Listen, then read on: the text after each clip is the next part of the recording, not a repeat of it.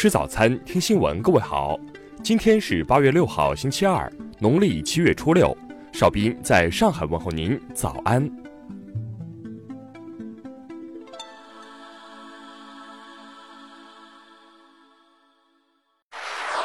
首先来关注头条消息：澳大利亚运动员霍顿在光州游泳世锦赛上拒绝与中国运动员孙杨的合影风波引起争议。昨天。原中国女子乒乓球队运动员、奥运冠军邓亚萍在接受采访时对此事件作出评价，对国外运动员表现表示感到遗憾。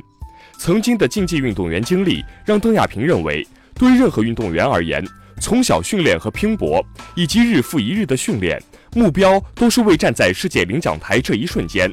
领奖台对运动员是神圣的。他表示，某些国外运动员拒登领奖台这一行为。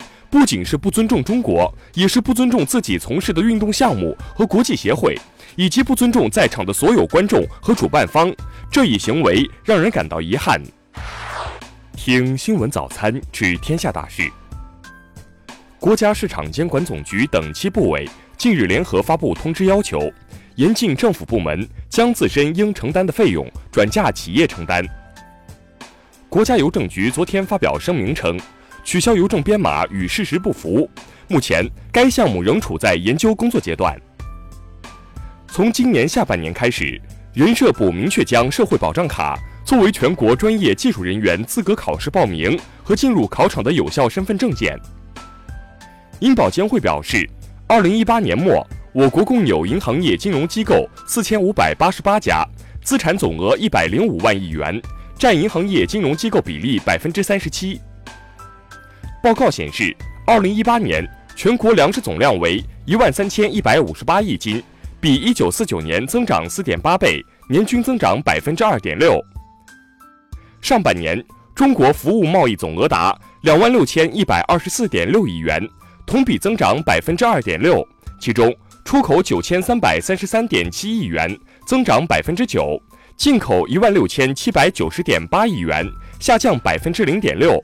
逆差七千四百五十七点一亿元，下降百分之十点五。台北市长柯文哲六号将召开台湾民众党创党大会，他表示，创党大会只是成立政党的第一个步骤，不邀政治人物，也谢绝捐款。六月九号至今，香港警方共拘捕四百二十人，年龄在十四岁至七十六岁之间，涉及非法集结、袭警、暴动罪等。下面来关注国际方面的消息。五号，韩国产业通商资源部长官程允模表示，韩国政府将力推应对日本限贸的综合对策，争取在一到五年内实现一百大核心战略货品的国产化。五号，澳大利亚总理斯科特·莫里森表示，不会接受美国在本国部署中程导弹。此前，美国国防部长马克·埃斯珀表示，考虑在亚洲部署导弹。俄罗斯财政部长安东·西罗安诺夫日前表示，美国新一轮对俄罗斯的经济制裁不会对俄方金融体系造成损害。欧盟克服内部分歧，确认来自保加利亚的克里斯塔丽娜·格奥尔基耶娃成为国际货币基金组织总裁候选人。五号，英国首相鲍里斯·约翰逊将宣布向英国公共健康系统注资十八亿英镑资金。以兑现其为推动英国脱欧做出的承诺。据外媒报道，日本和美国同意到九月时达成一项广泛的双边贸易协议，寻求化解双方在牛肉和汽车关税方面的分歧。针对五号印度宣布取消查谟和克什米尔邦特殊地位的决定，巴基斯坦方面予以回应，称印度的做法违反了联合国决议。韩国和美国已经于当地时间五号正式启动下半年联合军演。分析人士称，韩美此举可能会遭致朝方更激烈的回应。下面来关注社会民生方面的消息。昨天，成都成渝立交一小型货车起火发生爆炸，目前驾驶员已被公安机关控制。初步了解，燃烧物系氯酸钠，事故未造成人员伤亡，原因正在调查中。新余一男子张某在地下通道尾随偷拍女性裙底，民警当场将其抓获，发现其手机存三千多条偷拍视频。目前，该张某因涉嫌偷拍他人隐私被刑拘十日。湖北一男子多次酒驾，再犯被查时自称脸皮厚，最终其因酒驾、再次酒驾、无证驾驶等多项违法行为，被依法罚款两千五百元，行政拘留十五日。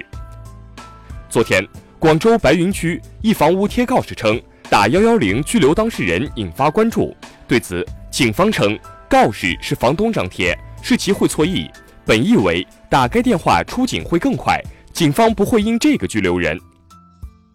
为打赏网络主播，六安市金安区一男子郭某邀约社会闲散人员，预谋绑架当地一村支书，以勒索赎金。目前，郭某等三名犯罪嫌疑人已被抓获。最后来关注文化体育方面的消息。昨天，英超豪门曼联宣布正式签下莱斯特城的英格兰国脚中卫马奎尔，创下八千万镑的后卫转会费纪录。中日乒协昨天宣布。由双方联合打造的首届中日少儿乒乓球挑战赛将于本月十八号至二十号在温州举行。昨天，《哪吒之魔童降世》以二十四点五八亿元的票房超过《捉妖记》，位列中国影史总票房榜第十位。报告显示，中国数字阅读市场规模已达到两百五十四点五亿元，六成数字阅读用户愿意为电子书付费。以上就是今天新闻早餐的全部内容，请微信搜索 xwzc 零二幺，也就是新闻早餐拼音首字母再加数字零二幺。如果您觉得节目不错，请点击再看按钮。一日之计在于晨，新闻早餐不能少，咱们明天不见不散。